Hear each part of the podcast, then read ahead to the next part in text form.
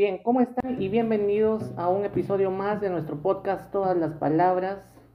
Eh, quien les habla, Marco, Marco Guerrero, un servidor para eh, poder eh, para poder conversar, dialogar con todos los invitados a los que a los que, los que están, se están uniendo al contenido que estamos poniendo en nuestro podcast. Ya saben, nuestro correo electrónico es todas las palabras p gmail.com a donde nos pueden escribir. Estamos transmitiendo, como ya saben, en Spotify. Y muy pronto estaremos en otras redes sociales. Bien, este programa está hecho básicamente para eh, conversar diversos temas con nuestros invitados, para un poco eh, salir un poco de la rutina diaria y poder dialogar de temas interesantes y que les puedan gustar también a ustedes. Así que esperamos sus comentarios a través del correo. Bien, el día de hoy estamos con una invitada especial que, eh, dicho sea de paso, la, esta entrevista se ha dado, la coordinación para la entrevista se ha dado de último momento y es así es mejor porque cuando a veces cuando se planifica mucho a veces no sale, así que eh, se dio con, con, sin planificarlo mucho esta entrevista con esta invitada que es de, nuestro hermano país del Ecuador y que pues se animó a compartir y se anima a compartir el día de hoy pues en esta tarde en esta tarde de martes eh, se animó a compartir eh, conocimientos sus experiencias y muchas cosas más que seguramente nos irá a, a comentar bien este agradecerles a todos, han llegado unos comentarios al correo electrónico, este, felicitando por el contenido de este programa. Tratamos de darle un poco de cultura con cierto entretenimiento también, a fin de que proponer algo eh, que también sea útil. Así que agradecerles por sus comentarios y bueno, esperaremos que conforme vaya creciendo este pequeño espacio también eh, tener muchos más comentarios de ustedes. Bien, el día de hoy estamos con nuestra amiga, con nuestra, eh, con nuestra, nuestra invitada del día de hoy es Zulay. Ya nos va a comentar más de ella. Yo también estoy ansioso por saber eh, muchas de las cosas que está haciendo. Eh, ella tiene una página en Facebook en la que habla sobre lo que es su actividad principal que es la literatura, escribir, leer. Tiene un, blog, ya nos contará de eso. Y bien, mejor dejemos que ella, ella se presente. Zulay, ¿cómo estás? Bienvenida al podcast Todas las Palabras. Zulay. Eh, bueno, ¿qué tal? Eh, mucho gusto, muchísimas gracias por la invitación. Bueno, eh, como ya mencionaste, yo me llamo Zulay López, soy de Ecuador y realmente me siento muy feliz de que me hayas podido invitar a tu programa. Zulay, agradecerte a ti porque sabemos que por el tiempo a veces las personas, eh, algunos de nuestros invitados también van difiriendo las horas de la grabación y incluso eh, uno mismo, bueno, todos tenemos muchas cosas que hacer, pero agradecerte por darnos estos minutos. Y Zulay, este, bueno, empezar diciéndote, bueno, preguntarte de qué parte de Ecuador eres.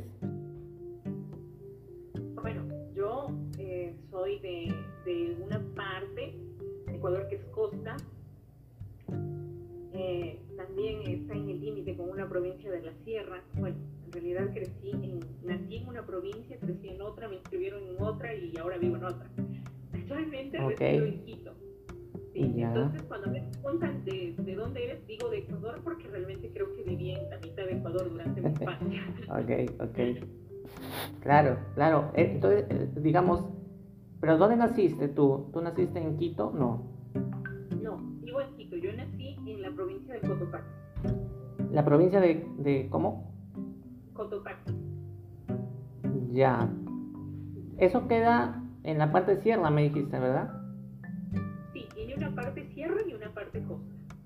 Ya, queda al norte de Ecuador, al sur, centro. Centro. Centro. ¿Cerca de Quito o alejado? Eh, bastante cerca de Quito. Podría decirte que es centro-norte, está bastante cerca de Quito. Ya, ya, interesante. ¿Y qué tal? ¿Es, es, un sitio, cómo es el clima de ese lugar? ¿Qué tal es, su clima? ¿Cómo es? ¿Recuerdas? Pues, sí. Claro, eh, en esta provincia está el volcán Cotopaxi, bastante conocido, entonces ya te imaginas, ya hace bastante frío.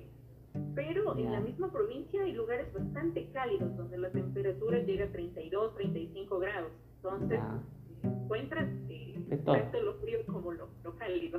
Ah, mira, qué bacán, qué bacán. Y, pero ya de ahí ya, ya, no estás residiendo en ese lugar, decidiste irte a la capital, digamos. Quito es la capital de Ecuador, ¿verdad? Así es. Sí, nueve años. Ah, ok, listo. Claro. A los nueve años ya te, te saliste de tu lugar natal y estás ya en Quito desde los nueve. Exactamente. Y antes, bueno, como te mencionaba, eh, durante mi infancia, pues vivía en algunas provincias del Ecuador. en diferentes lugares. O sea que digamos que has viajado por diferentes lugares del, del Ecuador, conociendo el Ecuador también de alguna manera, ¿verdad? Conociendo tu país. Me encanta viajar, de hecho. Claro. Sí. Ah, mira, ¿y, qué, ¿y piensas seguir haciéndolo? Bueno, ahorita con la pandemia no se puede, pues, ¿no? Bueno, acá, como eh, ya casi la mayoría de gente ha sido vacunada, entonces ya puedes hacer turismo. Claro, eh, un turismo responsable, pero ya puedes hacer turismo en la mayoría de provincias. Eh, casi, casi que todo está funcionando con normalidad. Claro. Eh, ¿Te gusta más la zona campo o más la zona playa? Yo, uy, pregunta difícil. La verdad, me gustan las dos. Me gustan las dos. Es bonito. Pero sí disfruto más como de estar en el campo. Claro, claro, claro. ¿Piensas quedarte todavía por buen tiempo entonces en, en, en la capital, en Quito, verdad? Sí, la verdad ya creo que... ¿Ya te acostumbraste? Ya, ya estoy acostumbrada. Sí muy bonito. Una ciudad bastante tranquila, bastante verde, tiene lugares muy bonitos, entonces la gente es bastante amable. Claro, eh, y cuéntame, em, bueno, una de tus actividades eh, principales es la literatura, ¿no? Es lo que veo en tu página. Cuéntame un poco cómo nace este, este interés por, por la literatura. Claro, encantada. Mira, bueno, eh, la verdad debo atribuir eso a una docente que tuve cuando estaba iniciando el colegio. Entonces, eh, bueno, la verdad a mí no me gustaba leer, pero recuerdo que ella nos envió a, leer un libro y esta docente se aseguró de que yo realmente leyera, ¿no? Porque yo había comprado del mismo autor, pero otro libro. Entonces ella, no, no es este autor, pero es este, ten el libro y leer. Entonces ahí fue donde despertó este interés por la lectura a mis 11 años. Eh, eh, con este libro que te comento, es de Carlos Cuauhtémoc Sánchez, por cierto, empezó como a gustarme muchísimo la lectura y revisé qué otros libros había escrito este autor, entonces fui comprando, comprando, leyendo, leyendo, y fue así como, como me gustó realmente leer. Me, me pareció un, un mundo muy, muy lindo, muy especial, puedes volar, puedes conocer, y pues mi página es nueva, la verdad, página lleva como dos meses, ha crecido bastante. Eh, estoy haciendo realmente lo que me gusta. Justamente la, la, semana pasada pude registrar ya mi primer libro que se llama Un nudo en el corazón. Excelente. Eh, te felicito por eso. Sí, he visto en tu página que tienes eh, bastantes seguidores y este, vamos a hablar de tu libro en un momento y vamos, ella nos hablará de tu libro y, y cómo, de qué trata y todo. Y cuéntame un poco, claro, eh, ¿qué es lo que te más, más te gusta de, una lectura? O, bueno, principalmente, ¿qué tipo de literatura te gusta leer más? Bueno, eh, ficción, puede ser ficción o puede ser drama o qué sé yo, ¿no? Eh, justamente a mí me gusta bastante el drama, el romance. También no debo negar que me gusta el suspenso. Entonces, es, es con el que yo me siento más identificada. Bueno, realmente creo que en la lectura, cuando tú como que te enganchas, ya no importa el género. Claro. Vas, avanzas. Pero sí son esos los que te mencioné, los, con los que más me siento identificada. Claro, ¿algún autor eh, ha sido, ha, sido muy, ha, tenido mucha influencia en ti para poder escribir, que tú digas, oye, qué bacán que escribe este, o qué bonito que escribe este, este autor, me gustaría, eh, me gusta cómo me gusta cómo desarrolla sus novelas, algún autor que, que, sea, que tenga mucha influencia en ti, autora. Claro, la verdad, la verdad me gustan algunos, me gusta, por ejemplo, de aquí de Ecuador me gusta mucho un autor, que se llama Jorge Casa. Él escribió una novela bastante linda, no sé si has escuchado, se llama Huastungo. He escuchado, he escuchado, sí. Sí, me, gusta bastante él, de aquí de Ecuador, algunos eh, de la generación de Capital, acá muy conocida porque todos no llegaban ni a los 30 y, y el amor los mataba. Como a todos, como a todos. Entonces, pero ellos dicen literalmente.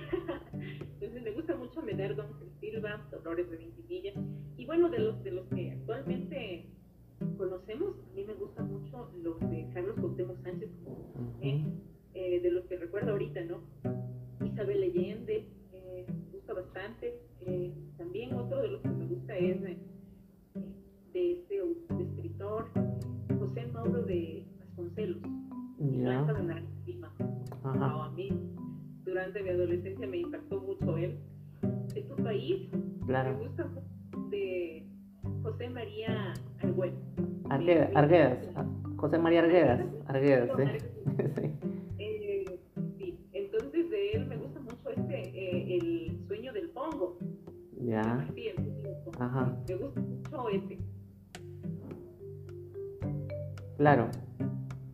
Claro, eh, eh, eh Mira, ¿y cómo es la, literatura que te permite también conocer diferentes realidades? Porque Arguedas es un escritor peruano que habla mucho de realidad peruana de, los estratos más bajos, los estratos más pobres, habla mucho del pueblo, ¿no? Y digamos que esa es su característica principal de, José María Arguedas, de acá. Y mencionabas también a, a otros autores que también uno los ha podido escuchar. Pero tal vez también ha habido, y lo que mayormente sucede en, América Latina es de que eh, la los estudiantes en el colegio no, tenemos a veces la posibilidad de poder eh, leer a todos los que deberíamos leer de, de literatura por, por, motivos de que los recursos económicos, por motivos de que la educación no está bien desarrollada.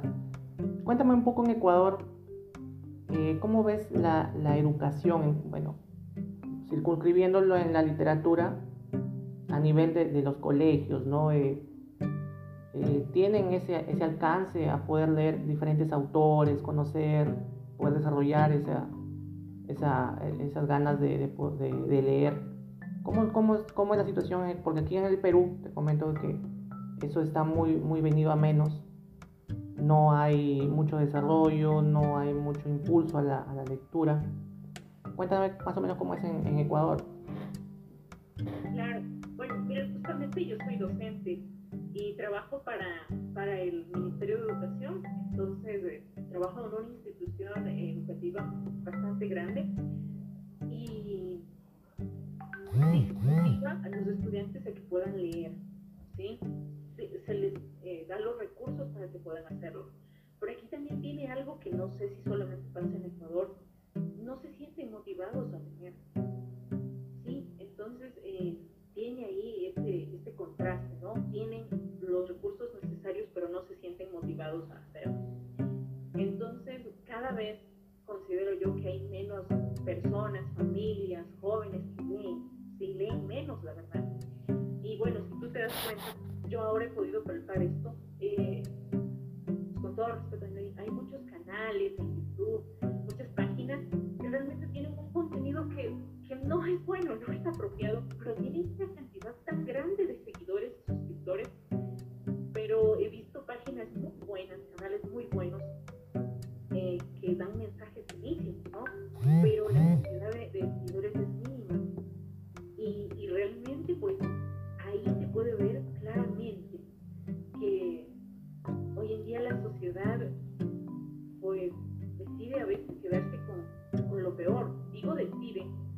cada uno está en, la libertad de poder escoger, ¿no?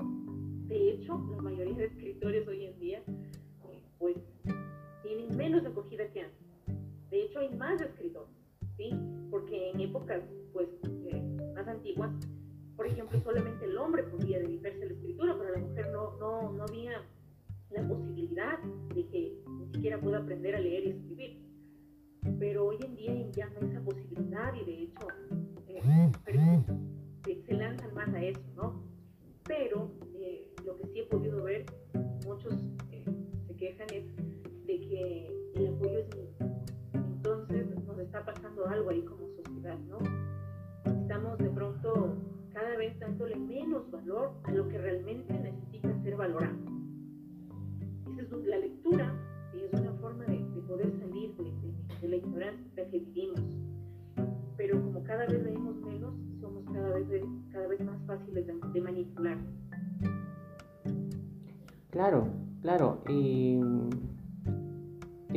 Preguntar, hablabas de la motivación.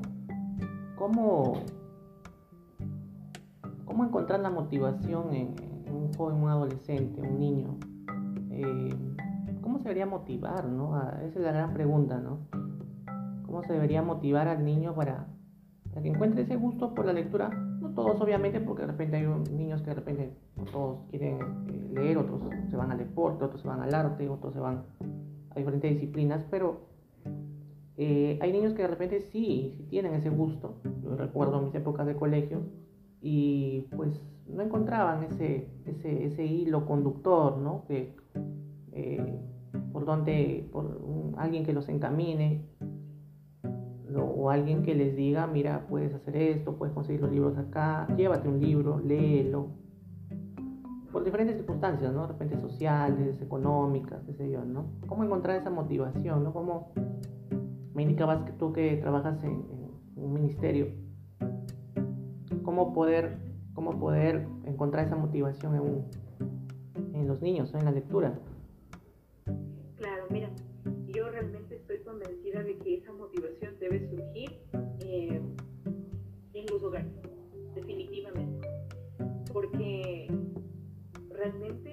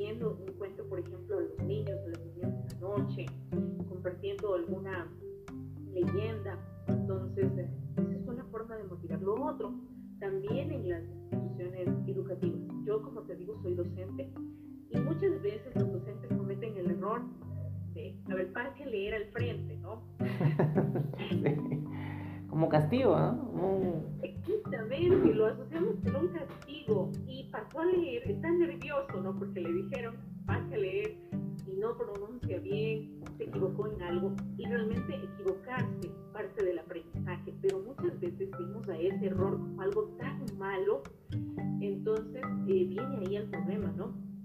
No debería ser una forma de enseñar eso, realmente no debería ser. Y le corregimos al estudiante cuando se equivocó a leer, ¿no? Y el estudiante queda ridiculizado y ya no quiere volver a leer su experiencia amarga fue la lectura, su trauma, ¿ya? Entonces, ahí no hay motivación, ¿sí? No hay motivación. Entonces, considero que, pues, las bases desde el hogar, lo que sigue desde una institución educativa y realmente también aquí tiene que ver mucho los gobiernos, ¿sí? Porque hoy en día están cerrando bibliotecas cuando realmente deberían haber programas que motiven a que lean, concursos, para que desarrollen la creatividad, pero hoy en día hay cada vez menos eso. Entonces, ahí también influye mucho eh, los gobiernos de turno, ¿no? El motivar a, niños, a jóvenes, a, que puedan participar de eso. No lo vean como algo, yo que sé, monótono, que no es bueno. Claro. Eh, yo conversaba con una, una booktuber hace poco, de, recién había cumplido 18 años, le hice una entrevista y le decía, ¿por qué los jóvenes no encuentran esa motivación? Esa booktuber también lee un montón de libros y apasionada por los libros, por la literatura juvenil más que nada, porque hay toda la literatura juvenil, ¿no? No sé si es, eh, hoy en día, ¿no? Que son sagas completas, qué sé yo, de, libros. Es otra cosa lo que nosotros leíamos, pues, ¿no? Porque nosotros leíamos de repente, pues, a, autores, a Cela, no sé, pues, a, leíamos a Borges, leíamos a, ¿no? De repente los antiguos. Eh, y ahora hay toda una literatura juvenil muy bonita, ¿no? Actualmente. y que estos booktubers, que estos chicos que salen en YouTube, que tienen su canal, también impulsan de alguna manera, ¿no? Eh, la literatura juvenil, ¿no? Que de alguna manera es también como entrar, ¿no? A, conocer la literatura desde un punto de vista más, más juvenil, más acorde, ¿no? De, de repente puedes poner a leer un niño un Werther, ¿no? O poner a, leer a un niño de repente una, una obra de Shakespeare, o de repente, ¿no? El mío sí, no lo que nosotros decían a nosotros, la Iliada, la Odisea. Eh, eh, es, es, complejo, es complejo, ¿no? Es, es complejo, pues, porque de, uno está de 12 años, 13 años, y pues uno no, no, termina de entenderlo, ¿no? Y encima es con examen, porque si, si no lo entendiste, te jalan, ¿no? Te jalan, te, te desaprueban en el curso. Es como que esa presión la cuestión, ¿no? Y, eso pues como tú dices, bien dices, que no hay la motivación pues de, más es como un castigo que, como una, como una diversión, como algo que a uno le guste hacer un hobby, ¿no? Así debería ser la literatura, ¿no? Y que muchas, muy pocas personas lo encuentran. ¿Qué te parece a ti todo este, esta movida de el internet, los canales? Eh, como un medio también de difusión de la, de la cultura. Como bien dices ahí, canales que se dedican a hacer cosas que no, digamos que no aportan en nada a la cultura, pero hay otros canales que sí. ¿Cómo, cómo ves esto, este tema de los youtubers, los influencers, que actualmente están en la red, no?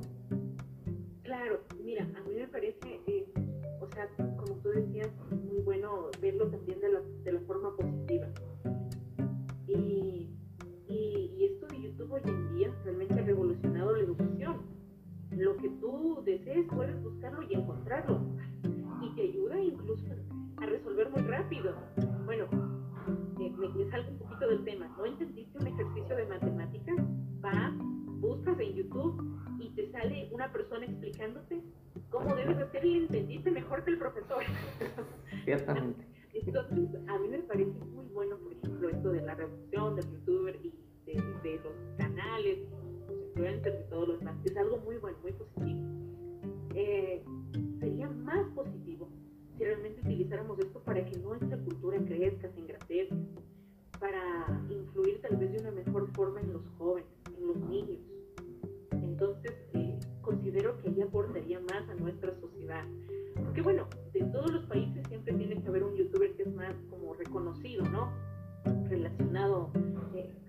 hay, uno que tiene más suscriptores y los más. Entonces, considero que eso es algo bueno, pero lo mejor sería enfocarlo a una parte positiva, que pueda motivar a la gente que le sigue, que puedan ser mejores personas, mejores ciudadanos. No, no todos, como tú decías, les va a gustar leer, escribir. Nosotros sí podemos motivar a ser mejores personas. Eso sí, eso sí podemos eh, motivar y podemos invitar a que los ciudadanos pues nos portemos mejor en, cada uno de los lugares que recibimos. Claro.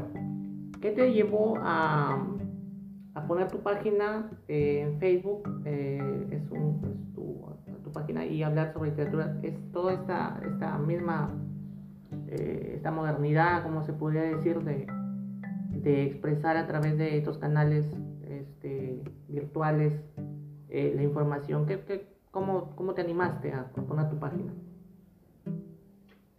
Yo eh, escribí un libro. muy bien con este, les, gustó cuando lo inscribí en un concurso. Entonces eh, fue así. Y después, eh, en este concurso en el que me, inscribí, salí seleccionada, pues me dijeron, que usted debe tener una página de Facebook, ¿no? Yo no soy muy amiga de las redes sociales. Ya, a ese punto no Sí, entonces eh, en ese momento pues me puse a, a, buscar, a investigar, a crear mi página y, y, realmente te ayuda mucho a darte a conocer. Como te decía, hay muchas cosas que son positivas, te ayuda mucho. Y más aún en esta época de, de, la pandemia, donde por ejemplo comprar algo físico es más complicado. Algo digital lo adquieres donde, donde tú estés en este momento. Entonces, eh, eso fue lo que me motivó y por la razón por la que decidí eh, crear mi página. Como te dije, pues es, bebita mi página. tiene meses apenas, pero sí, realmente me ha ayudado muchísimo a, a darme a conocer, a conocer a otros escritores y a conocer qué, buscan las personas cuando leen, como tú decías. Claro, y, y es, es, es el hecho de que te conecta, pues, ¿no? Con, con, bastante gente y personas que a veces ni, ni podrías este, pensarlo. Eh, cuéntame un poco de este concurso al que entraste. ¿Fue un concurso de Ecuador? ¿Cómo fue que, qué, tipo, qué tipo de concurso fue que ganaste? Sí, fue precisamente un concurso eh, de un municipio que pedía que se inscriban los escritores nuevos, eh, niños, jóvenes, adultos, y bueno, realmente fue en una época de pandemia. El premio, la verdad, era algo como... Significante.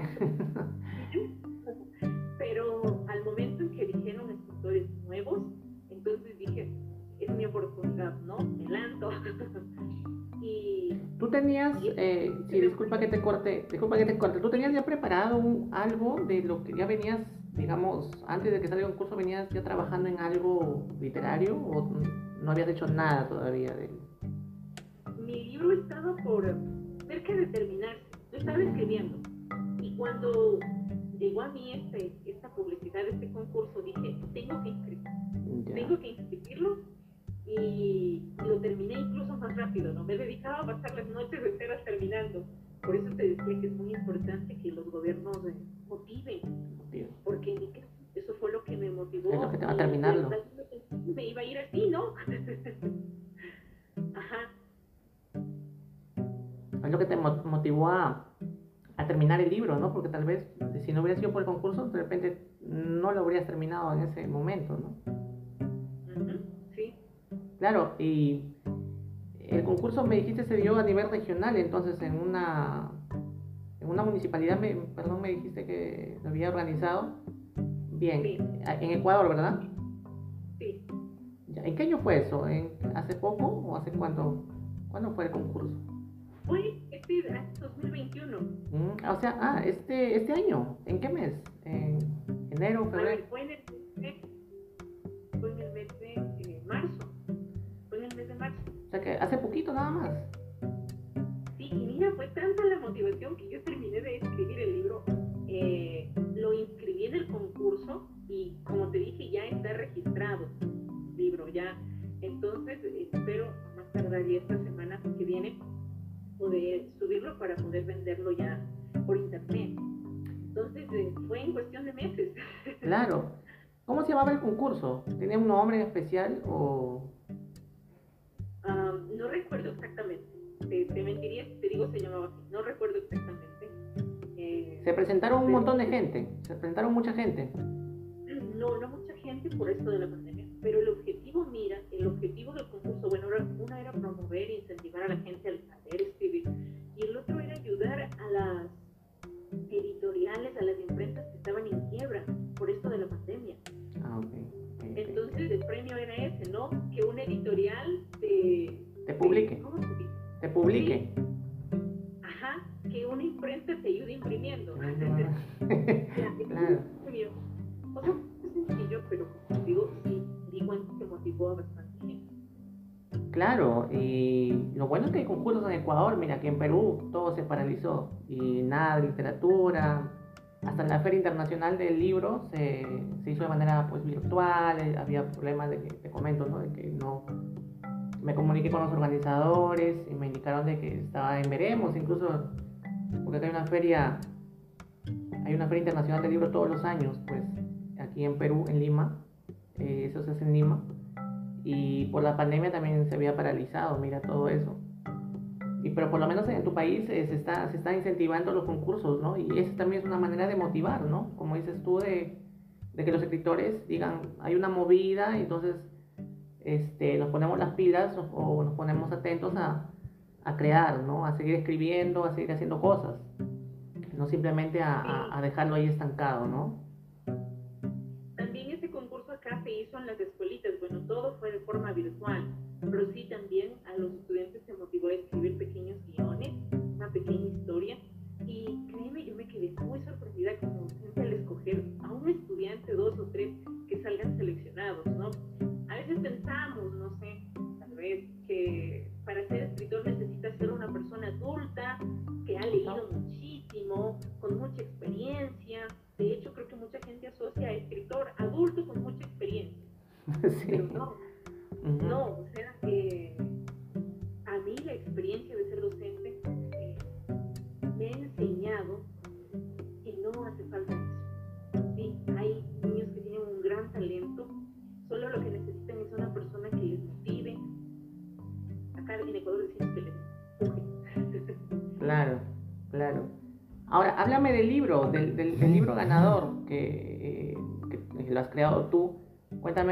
título me dijiste cómo era.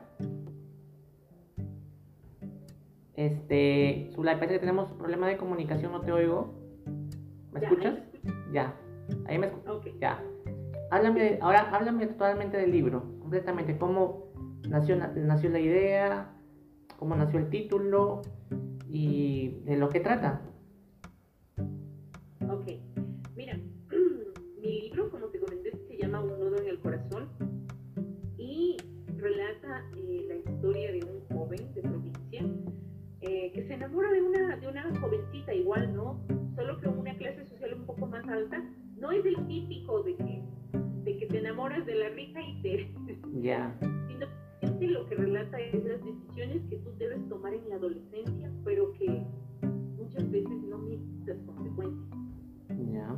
Y esas consecuencias son las que a veces hacen que tú pagues un precio más alto. Entonces, eh, de eso justamente relata el libro. Y, como te decía, relata la historia de dos jóvenes que, por las decisiones que tomaron eh, tuvieron que distanciarse, cada quien seguir con sus vidas. Pero muchas veces como que dices, eh, ya definitivamente esa persona hizo su vida, yo hice mi vida y cada quien, ¿no? Pero con el paso de los años te das cuenta que eh, no sabes si es la suerte, el destino, vuelves a encontrarte con esa persona y la vida te da una segunda oportunidad. Te da una segunda oportunidad a pesar de las malas decisiones que tomaste. Y esas malas decisiones lamentablemente a veces surgen durante la adolescencia. Entonces dicen que, que cuando eres mayor de 18 años puedes hacer lo que te da la gana, ¿no? Me imagino que igual en Perú. Pero es ahí donde, donde muchas veces te estrellas. Eso es lo que cuenta mi libro. Entonces, eh, pues les invito a que puedan eh, adquirirlo. Igual estaría avisando cuando ya esté listo. Y la verdad se van a enamorar. También yo me enfoqué mucho en describir lugares de Ecuador para poder motivar a la gente que pueda venir, conocer, visitar, porque son muy bonitos. Entonces, eh, los lugares que se mencionan en el libro son bastante eh, turísticos, muy, muy queridos, muy acogidos, y es ahí donde el escenario donde se desarrolla. Entonces, de eso relata el no relata como del, del chico que, se enamoró de la rica y salió de la pobreza, no. Relata el chico que tomó malas decisiones, pero que, que se da cuenta que, que eso le ayudó a, a, poder enmendar su camino, su futuro y, que la vida le da una segunda oportunidad cuando él cree que ya es una persona muy adulta. Claro. Eh, entonces, se centra en Ecuador, ¿no? Ese es el... Se, da en, la historia se, se desarrolla en Ecuador. ¿Verdad? Sí, son Ecuador. Y los personajes. Claro, y los personajes eh, son dos adolescentes, los personajes principales, que luego van creciendo. Exactamente. Ya. Ah, llegan a un estado ya adulto. Estado adulto, y dentro de esos hay el romance, luego viene la separación, ¿verdad? Sí. Lo que me comentabas, y luego un reencuentro. Sí. Y ese reencuentro ya queda en puntos suspensivos para que las, las personas compren el, el libro y sepan cómo termina la historia. Así es, exactamente. Y dime, ¿es una historia basada en hechos reales? La verdad, no me inspiré en ninguna persona en específico. ¿No te inspiraste en tu vida? ¿No te inspiraste en tu, en tu, en tu historia? ¿O en la historia de otra persona? no. Ah. No, no, no me inspiré en mi historia porque realmente el personaje principal que narra la historia es un hombre. Entonces, y, y yo, después de Zulay, ¿cómo pudiste escribir algo, las vivencias de un hombre si tú eres mujer? ah, pero digamos que el personaje que pasa todas estas cosas es, es un es, es, de sexo masculino y tú es el quien relata y eres tú la que relata desde el punto de vista de un hombre desde el punto exactamente entonces qué pues, curioso claro, lo curioso y yo nueva en, esto de la escritura entonces pedí la opinión de algunos hombres y me decían, bueno, sí, describiste muy bien lo que un hombre siente cuando, cuando como simplemente mete la pata, ¿no?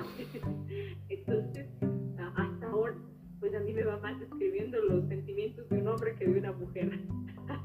Eso, eso, y, y, y lo has hecho, eh, ¿no? Según te comentan tus, tus amistades lo has hecho de una manera pues que te acercas. Es, es difícil, o se te hace más fácil eh, eh, verlo desde un punto de vista de un hombre en todo caso. Se te hace mucho más fácil hacerlo así. ¿Crees tú? Sí, sí, y me he preguntado muchas veces cuál es la razón, ¿no? Bueno, yo crecí con cinco hermanos. Eso te iba a decir, la única forma. Y como 15 primos, entonces eh, por ahí yo creo que va ahí fue el trauma, no mentira. no, más bien eso te llenó, te ha alimentado de cosas, o sea, tú conoces bien cómo, cómo es un hombre, entonces, porque has vivido rodeada de... Es que eso influye bastante, pues. Exactamente, y realmente influye muchísimo. Y por eso te preguntaba, ¿crees tú que se te haría más fácil escribir desde el punto de vista de un hombre que de una mujer? O... Sí, sí, definitivamente. Van a odiar las mujeres, pero a veces somos más complicadas.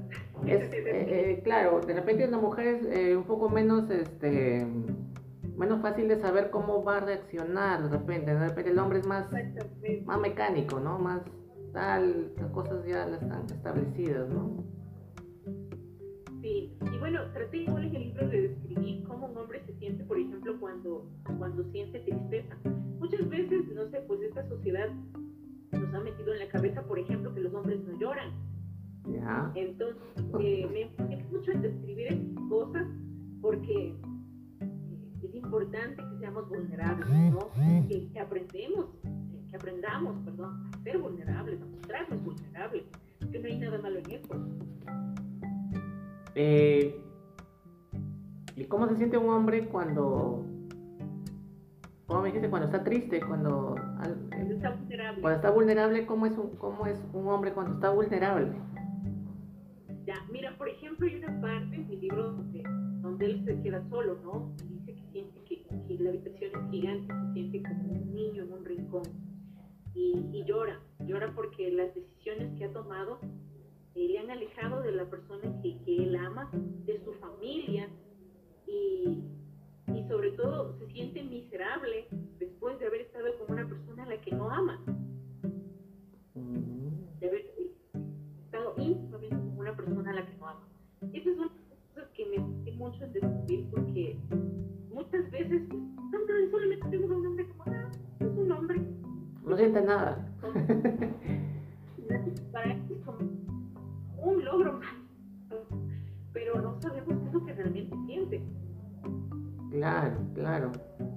¿Cuánto tiempo te tomó hacer el libro en total?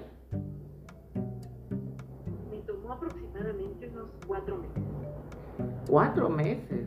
O sea, me imagino que has pensado seriamente en dedicarte a, a, escribir. Sí, sí, de hecho estoy escribiendo ahora, pero eh, sí es complicado. A mí me encanta es mínima. Pero sí. Así es, eso es verdad.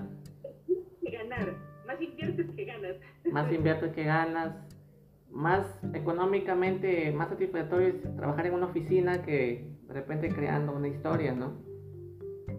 Sí, definitivamente. Más para mí en lo personal ha sido la satisfacción, como el haber eh, logrado esto y en cierto punto. Tú sacaste el, primer... Claro, sacaste el primer puesto del, del concurso entonces. ¿O el segundo o el tercero? No, no, te soy muy sincera, seleccionaron como 21. Como te digo, el objetivo era invitar a muchas personas a que puedan escribir y seleccionar. Hubieron bastantes inscritos. Entonces, eh, eh, seleccionaron exactamente a 23.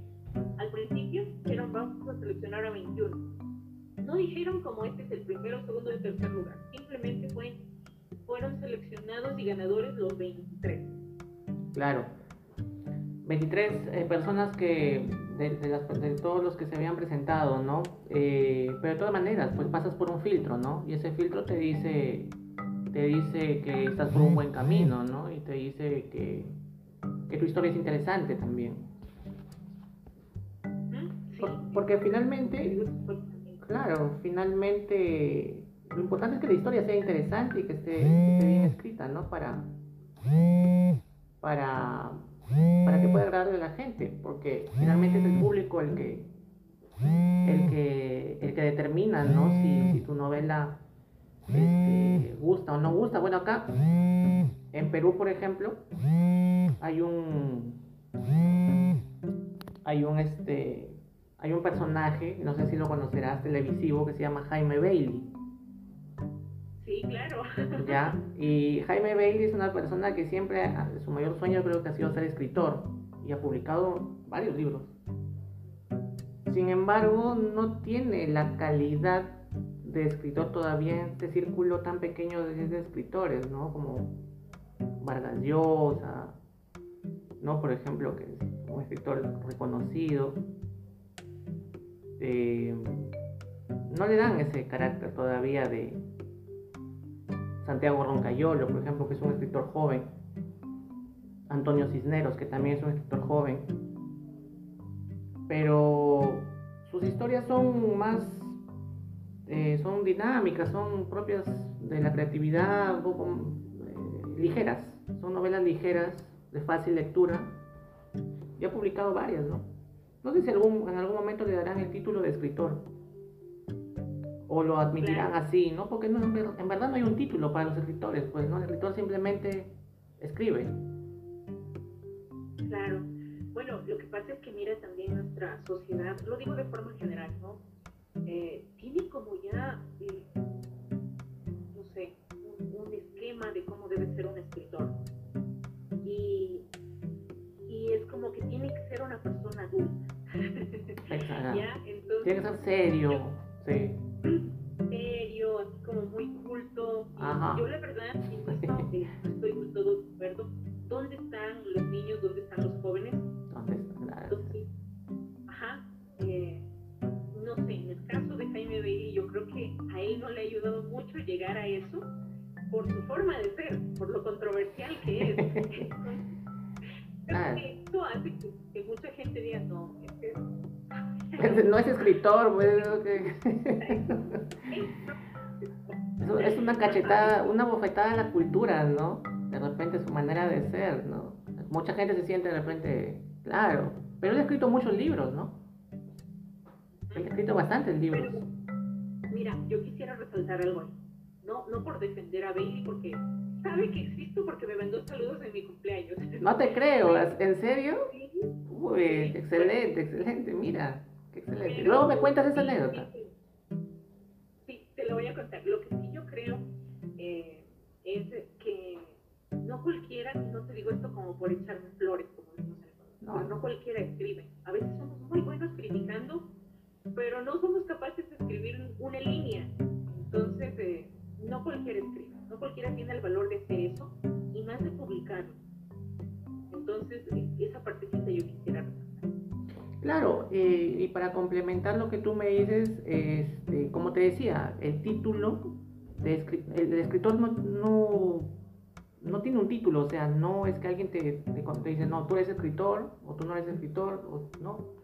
Yo pienso que el escribir, el escritor simplemente se hace como que la gente eh, le guste lo que escribes y que esté escrito de una manera, este, esté, este, pues, acorde, ¿no? Que, sea, que esté bien escrito nada más y que guste la gente más que nada, que se entienda. Yo creo que si, tu libro se vende, pues es, o los críticos le dan una, nota probatoria, desde ya es una obra que se puede catalogar como eh, una obra literaria, ¿no? Entonces, en realidad, pues el escritor tiene esa situación de que no, no es que tú te vas a una universidad y adquieres el título de escritor, ¿no? simplemente que es, es la calle, ¿no? La calle, la gente, la que, los que, los que te, finalmente te, te, hacen, te hacen como escritor, pienso yo, como te digo, Jaime Bailey, por ejemplo, sus libros no son de mi particular agrado, pero tampoco es que no me gusten, pienso leer alguno de ellos, alguno de ellos, pero me doy cuenta de que los demás escritores, es como un círculo, pues, ¿no? De, escritores que hay en el Perú, que no, pues son como que, no sé, pues este, ese círculo de gente culta, ¿no? Que como que no, pues no, Jaime Bailey, pues, o sea, ¿qué? No, eh, ¿qué cosas escribirá, no? ¿Sobre qué cosas? Pero escritor no. Entonces creo que él se lleva también, tiene eso un poco, y lo he expresado varias veces creo en su programa, que tiene un poco ese resentimiento, ¿no? Con la, con la gente peruana, porque porque además lo ven como un periodista, como un entrevistador, ¿no? Muy hábil. Sí, definitivamente. Y considero que también a veces lo ven como una persona muy extrovertida. Muy provocador, muy provocador. Como que no encaja en el escritor. No encaja, definitivamente no encaja. Sí. No encaja, pues. Creo que es más por lo que yo te digo que ya como que tenemos definido cómo debe ser un escritor. Claro. No lo digo como te digo solamente por, Jaime Bailey, sino porque eh, el hecho de que haya esto de la tecnología, el internet, todo lo demás, también permite que más gente pueda eh, de alguna forma acercarse un poco más a, a escribir, ¿no? De hecho, escribes un mensaje de texto.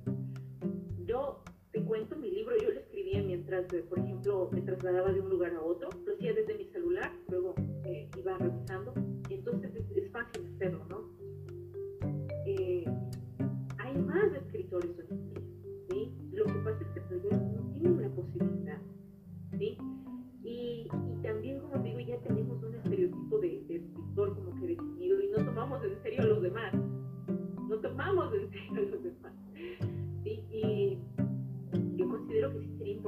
como abrirnos un poquito más y dar también oportunidades a las nuevas generaciones. ¿sí? Claro. Ajá, eh, en todas partes del mundo, en especial yo digo aquí en nuestra querida América del Sur, donde no hay mucho apoyo para eso. No hay. Realmente no hay. Entonces, y, y, y eso es algo que nos está dejando atrás. Una de las cosas que, bueno, rapidito me gustaría compartirte es que yo, yo conversaba y decían que en muchos países de Europa no hay deberes, no envían deberes, tareas a la casa. Pero que la mayoría de, de jóvenes leen un promedio de un libro semanal o mensual. Entonces, ahí sufrimos de esto de las tareas. De hecho, este joven conoce más. Hay países donde escribes de un libro pues, y si es bueno, te piden mil ejemplares para llevarlos a la biblioteca y que un estudiante se lleve gratis. Acá estamos dejando de lado eso, o sea, estamos nosotros mismos cerrando las puertas y nos estamos quedando con los escritores que ya, ya no están con nosotros. Es bueno, es bueno esto de recordarlos, de aprender de ellos, pero también es importante reconocer que hay nuevas generaciones que necesitan darse a conocer y que necesitan apoyo. Claro, de, hecho que el tema de la educación es un tema pendiente pues en la agenda de, ¿no? en, todo Sudamérica, por lo menos, que estamos pues en, una deuda, ¿no? De, respecto a ello, respecto a la cultura, la difusión ya, y a, rescatar esos nuevos valores, ¿no? No solamente en la literatura, porque también creo que en la pintura, en diferentes áreas, ¿no? La pintura, qué sé yo, la escultura, la historia, historiadores, etcétera. Es, por lo menos en Perú, la realidad, eh, la educación es simplemente, pues, este, es un saludo a la bandera, como se dice acá, ¿no? Simplemente está ahí en el papel, pero en la práctica está bastante abandonada eh, la, educación. Eh, sobre tu libro te quería... Ah, no sé si me puedes comentar cómo fue lo del saludo de, Jaime Bailey que te envió. Claro. Mira, una persona que, eh, no sé cómo consiguió el correo electrónico de Jaime Bailey, ¿ya? Y le había escrito como con un mes de anterioridad, por favor envía saludos a Zulay López, cumpleaños el 14 de marzo, y entonces me escribe y me dice el 14 de marzo, hoy tienes que ver el programa de Jaime B. Prométeme que lo vas a ver completo. Entonces yo, bueno, está bien. Y me recordó, me recordó todo, tantas veces que, que no pude ya. Ya no puedes Sí, justo el 14 de marzo. Entonces en eso yo escuchando las locuras que habla Bailey y empieza a enviar los saludos. Cuando me envió saludos a Zulay López de Quito, le envía a tal persona y sabía que era para mí. Ah, su, qué loco. internacional. Claro, eh, ¿eso fue cuándo? ¿Cuándo ha sido eso, el saludo que te envió? En el 2020. Hace poco, hace nomás. Bueno, me tienes que enviar el link para también verlo y poder escucharlo y poder este y poder ver el saludo que te envía.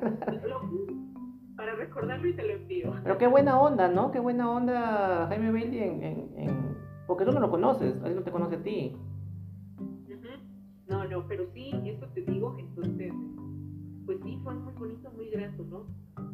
Claro, claro, y qué buena onda de aceptar, ¿no? De que, de que bueno, este, darte un, un saludo. ¿Y qué sentiste? Pero debe ser un personaje querido para ti, para que alguien para que alguien este, haya pensado en que te envíe un saludo, ¿no?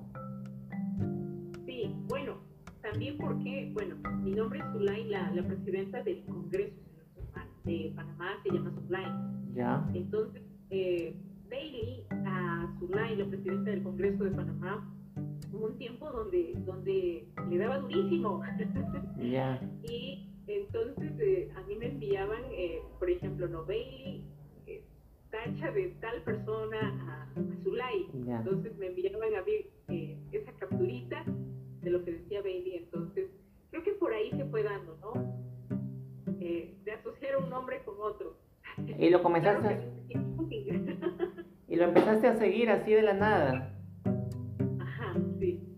Claro, claro. Ah, mira, mira, qué, qué, qué bacán que esa historia, esa anécdota, que, mira, salió conversando y se ha dado eso de que, te, haya, te haya saludado por, por, tu cumpleaños. Ya lo veremos en el video que nos, nos vas a enviar. Eh, te quería preguntar sobre tu libro. Eh, ¿Piensas escribir sobre alguna historia tuya o siempre prefieres eh, contar historias de, de, lo que tú puedas crear, de tu imaginación? algún momento me gustaría escribir sobre mí. Sí, me encantaría. Es la meta. Por ahora, en, el que estoy trabajando, igual, pues el, el que narra, el personaje principal es un hombre.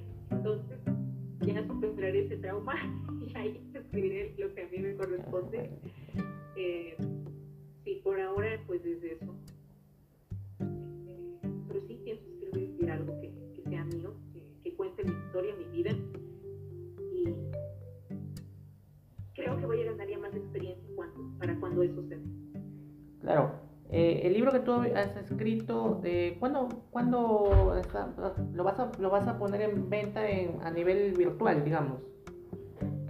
Sí, virtual. precisamente por lo de la situación de la pandemia, y mucha gente no va a una librería, ¿no? claro. Así es. Ajá. ¿Y para cuándo estaría más o menos, para cuándo estaría publicado? seguridad con seguridad sería para la primera semana de septiembre, con seguridad. Tiene, tiene que salir de todas maneras y bueno, eh, lo estaremos pues comprando, no sé dónde lo pondrás en Amazon de repente o en alguna plataforma seguramente para poderlo, para poderlo comprar y, y poderlo leer. Y bueno, ¿piensas escribir? Me dices, ¿estás escribiendo otro, otro libro? ¿O estás planificando leer otro? ¿O escribir otro, perdón? Sí, ya, ya estoy eh, en eso. Este tiene que ver más con suspenso. Que a veces nos tienen como, ¿qué va a pasar? Claro, claro. Eso tiene que ver. Claro. Este libro que me, eh, habías escrito más es de, digamos, eh, un poco de, de romance, ¿verdad? Un poco más romántico, ¿no? Y, el, y ya, ya, ya, ya. Em, te quería preguntar, eh, ¿estás leyendo algún libro actualmente? ¿Algún libro que estás leyendo o el último que hayas leído? Bueno, el último que leí es un libro de historia. ya, está bien, claro. Sobre... Eh, lees, lees indistintamente, o sea, no necesariamente lees literatura, sino que también lees historia, lees diversos tipos de, de literatura. ¿Te gusta leer otras cosas? Sabes que a mí me apasiona mucho leer sobre cosas eh, antiguas, de época colonial. Me, me, encanta saber cómo fue en ese tiempo, ¿no? Libro que, que, que, terminé recién de leerlo se llama, ¿lo puedo decir? Historias del país de Quito. Claro. Y realmente me encantó porque aprendí mucho eh, sobre Perú, sobre Ecuador, sobre Colombia. Aprendí muchísimo y me gusta mucho porque el que escribió este libro es un, un escritor imparcial. Porque a veces en la historia como nos meten el odiar a cierto país y esas cosas y eso no debe, menos en la lectura, a promover el odio, racismo, no. Entonces me gustó, me encantó porque se ve desde un panorama distinto. Claro, ese es el libro que has estado leyendo últimamente. O sea, por eso te, te preguntaba, ¿te gusta leer indistintamente eh, temas de historia también para poder este, crear, eh, también te sirve eso, o sea, ¿de qué te apoyas muchas veces para poder crear una historia? De, de, leer otras, otro tipo de literatura o de experiencias que escuchas de otras personas o simplemente lo creas de tu imaginación. ¿En qué te apoyas? Eh, ¿Cuáles son tus referencias al momento de repente? ¿Algún modelo de algún escritor en especial? cuando vas a crear o piensas crear un libro, eh, al momento de iniciarlo, ¿en, qué te apoyas? ¿En una historia ficticia, en una historia verdadera, en una historia eh, que tú puedas crear o que combine las dos cosas? Ya, eh, mira, a mí me gusta mucho que menciones este libro porque, bueno, cada quien tiene el gusto, algunos dicen que sí les gusta este escritor, a otros no, y respeto. Eh, me gusta mucho el libro El alquimista de, de Paulo Coelho. Hay una parte donde dice que, cuando, cuando tú quieres lograr algo, todo se confabula para que tú lo hagas. Entonces, te, te, cuento esto porque eh, yo soy una persona que, que viene de una familia muy humilde, tengo siete hermanos, también somos ocho, y para yo poder estudiar tuve que sacrificar muchas cosas. Yo estudié becada, eh, seguí dos posgrados y ahí conocí a un amigo. Entonces todo se dio. Realmente la historia, lo que yo pensaba escribir como primer libro, eh, quedó de lado. Empecé a escribir y luego dije, no, no, no, esto no va. Y era sobre mí. dije, no, no estoy preparada. Empecé a desarrollar esta historia y resulta que todo se, se desarrolla en una ciudad que se llama Cuenca, una ciudad de, de aquí del Ecuador. Pero yo a esta ciudad solamente había viajado unas dos ocasiones. Entonces eh, necesitaba que alguien de la ciudad me, me, guíe para saber qué lugares citar, ¿no? En el desarrollo de, de, mi libro. Cuando, cuando, le lea, cuando mi libro sea leído por un cuencano, yo quiero que sienta que realmente es su ciudad. Que no sienta que simplemente es como algo que me inventé. Entonces, eh, al seguir en uno de estos posgrados, conocí a una persona de la vida, esta persona es escritor. Entonces, él, de, de todo corazón, muchísimas noches se sentó conmigo, lo hacíamos por Zoom, y leía, y me decía, por ejemplo, Zulay, en Cuenca no hay esto, hay esto. Entonces, en Cuenca pon tal avenida, esa es muy conocida. Eh, por ejemplo, en Cuenca, en el centro, no hay parqueadero. Tienes que cambiar esa parte. y eso me ayudó a ir puliendo el libro. Entonces todo se confabuló para que yo pudiera hacer, para que yo pudiera qué detalle tan importante, ¿no? Porque agregarle aspectos reales hace que también el lector pueda engancharse con la, con la historia, ¿no? Porque, claro, si tú le cuentas de una historia, de una ciudad ficticia, qué sé yo, es como que te aleja un poco de lo que es la realidad. En cambio, si le das detalles de cosas que están siempre ahí, de una calle, un bar, un lugar, una esquina, un sitio, eh, eso, eso al lector le, eh, lo hace que se sienta más identificado ¿no? con, la, con la historia que estás, que estás leyendo, ¿no? Y eso, eso es un detalle bastante importante. ¿Tú sientes la necesidad de ir al lugar del cual vas a escribir o no necesariamente? No, sí, definitivamente. Una necesidad muy grande de, de, poder citarlo tal como es, porque es una ciudad muy bonita, una de las ciudades más bonitas que tiene el Ecuador.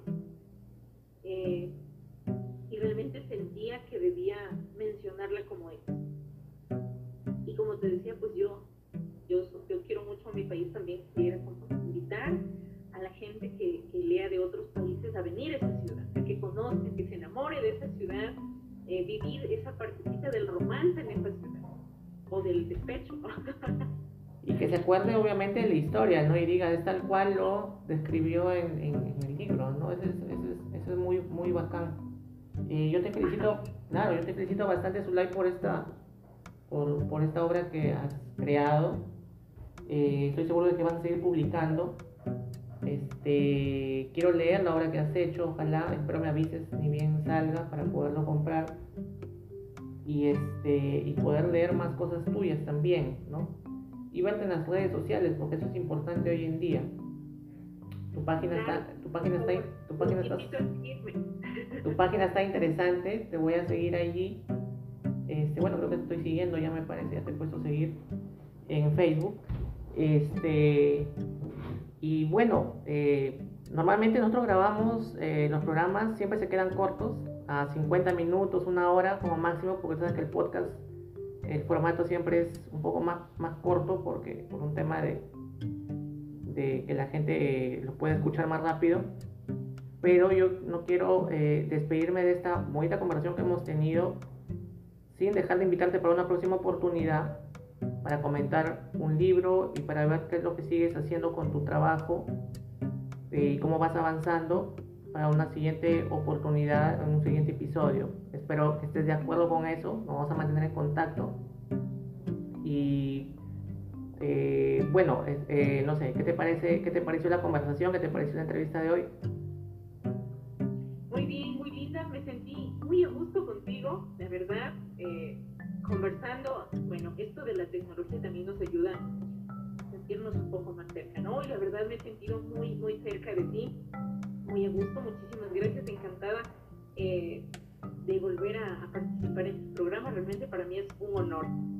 No, agradecerte a ti, pero antes siempre le preguntamos a nuestros invitados eh, que nos digan una, un tipo de música, una banda favorita que tengan de música y una serie que estén viendo. No sé, a ver si de repente tuvieras alguna que recomendarnos. Bueno, a mí me gusta bastante el rock. Ya, estamos, estamos en el mismo camino. ¿Ya?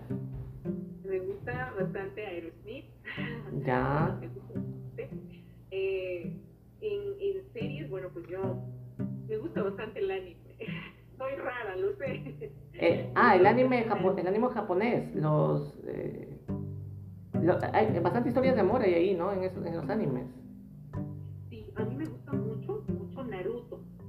Sí he escuchado, sí he escuchado Naruto. Sí he visto algunos capítulos también de Naruto también. es bacán, es bacán, claro. Ah, pero, o sea, eres fan de Naruto, mejor dicho. Sí, yo tengo mi banda, mi ¿cómo le dicen en Perú? Casaca, chompa, chaqueta. Claro, lo que se disfrazan de los animes tiene un nombre también que no recuerdo cómo se llaman, pero lo que son fans. ¿Cómo? Cosplay. Sí, eh, sí, lo que se disfrazan tal. Ah, mira, qué interesante, ¿ah? O sea, ¿te gusta este Naruto? Claro, y de música, ¿eres fan de, alguna canción en especial que, que, que te, te, gusta escuchar de, de Aerosmith? No. La verdad, a mí no, me gustan todos, la verdad. O sea, te mentiría si te digo me quedo con él. Me claro. gustan todas. Claro. ¿Cómo? ¿Alguna película que hayas visto, que estés por ver o que te hayan recomendado, que nos quieras recomendar?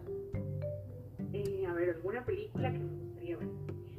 Bueno, a ver, de, de Aerosmith, eh, una de las que, te voy, a, te voy a decir, una de las que, así como que un poquito más la escucho, es este de eh, Brian Hunt. Y películas que me gustaría ver. Eh, a ver, una que esté en deuda. Lo he pensado. O, o, alguna que hayas visto y que te gustó un montón, alguna, alguna película que hayas visto y que digas, oye, esta película siempre la vuelvo a ver porque me gusta, no sé, pues, este, eh, me gusta ver, que sea de acción, de romance. Eh, bueno, eh, Titanic, de repente te gustó Titanic, de repente te gustó, o Transformers. Sí, mal, me parece que, no sé, es En Busca de la Felicidad es uno de los que a mí más me gusta. En busca de la felicidad, sí la he escuchado. Ah, claro, que sale con su, con su hijito este, y que pasa una serie, uff, esa es para llorar, ¿eh? para, para, para lagrimear bien ahí con esa... Sí, y hay otra que me gustó mucho, que la vi, que es de, es de Netflix, se llama El niño que domó el viento, si no está mal. Entonces me pareció muy bonita y inspirada en la vida real, me pareció muy bonita. Bacán, bacán. Bacán, Zulay, ya tenemos tus recomendaciones entonces para ver, son buenas películas y buena música también te, que te gusta. Y este, bueno, agradecerte una vez más, no sé si quieres decir algunas palabras. Ah, quiero que digas tu página para que, para que por ahí quienes nos escuchen puedan recomendar, puedan seguirte. Eh, ¿Cómo te podemos encontrar en, en, en Facebook? ¿O un correo electrónico? Claro, en Facebook estoy como Zulay López slash eh, Warming Ingobernable. Entonces así pueden encontrarme en Facebook. Les invito igual a seguirme. Pues eso, eso la verdad es que eh, antes que monetizar, considero yo que, en lo personal pues me ayuda a crecer, ¿sí? Y a, a seguir eh, subiendo contenido. Muy pronto, muy pronto la, el canal de YouTube. Eh, sí, estamos en planes de eso. Igual en Facebook van a encontrar cómo me pueden seguir en Instagram. Y pues espero yo para septiembre pues ya tener todo eso pulido. Porque como te comentaba, pues mi página es de revista. Entonces claro, he claro. de a poco. El libro recién pude eh, eh, acá registrarlo la semana pasada. Entonces, eh, por esa razón como que no, no hemos hecho muchos adelantos. Pero sí, el objetivo es ese. Claro. Bien, Zulay, agradecerte por tu tiempo. Este, espero tenerte una siguiente oportunidad para seguir conversando, para seguir conversando también temas del amor. Por ahí me comentaste que no querías, pues, no querías hablar porque, porque te ponen muy sentimental y, te, pues el, tema es estar alegres, felices y que estás pasando por un momento ahí un poco complicado, así que este, también tenemos que hablar de novelas románticas por ahí. Claro. Eh, para reírnos un poco y ya pues bueno, agradecerte mucho. No sé si quieres decir algunas palabras finales, unas palabras para, para cerrar ya la, la entrevista. Muchísimas gracias, realmente me he sentido muy cómoda, muy a gusto. Eh, pero realmente la invitación para otra oportunidad y nada más de eso. Listo, gracias Zulay, que tengas una, una bonita tarde por allá por Ecuador. Un fuerte abrazo y pues que sigan los, eh, las creaciones literarias. Muchísimas gracias, igual saludos a Perú. Yo soy una persona que de todo corazón quiere muchísimo Perú. Tengo muchas cosas que muchas personas en Perú a las cuales amo, aprecio, quiero. Tienes que, tienes que venir a Perú de todas maneras, de todas maneras. Sí, seguro. Listo. Gracias. Gracias, gracias. Estuvo Zulay con nosotros, nuestra invitada de hoy. Amigos, eh, agradecerles por escucharnos. Estamos creciendo poco a poco con esta, con esta, en este pequeño programa. Y eh, eh, recordarles el correo electrónico que es todas las palabras p.gmail.com y para poderlos leer. Y ya estaremos también, eh, también tenemos una entrevista para el día de mañana. Así que estamos agregando contenido y esperamos tenerlos a todos siempre ahí comentando. Gracias a todos. Que tengan buenas tardes. Gracias, Uley. Un fuerte abrazo. Gracias. Cuídate.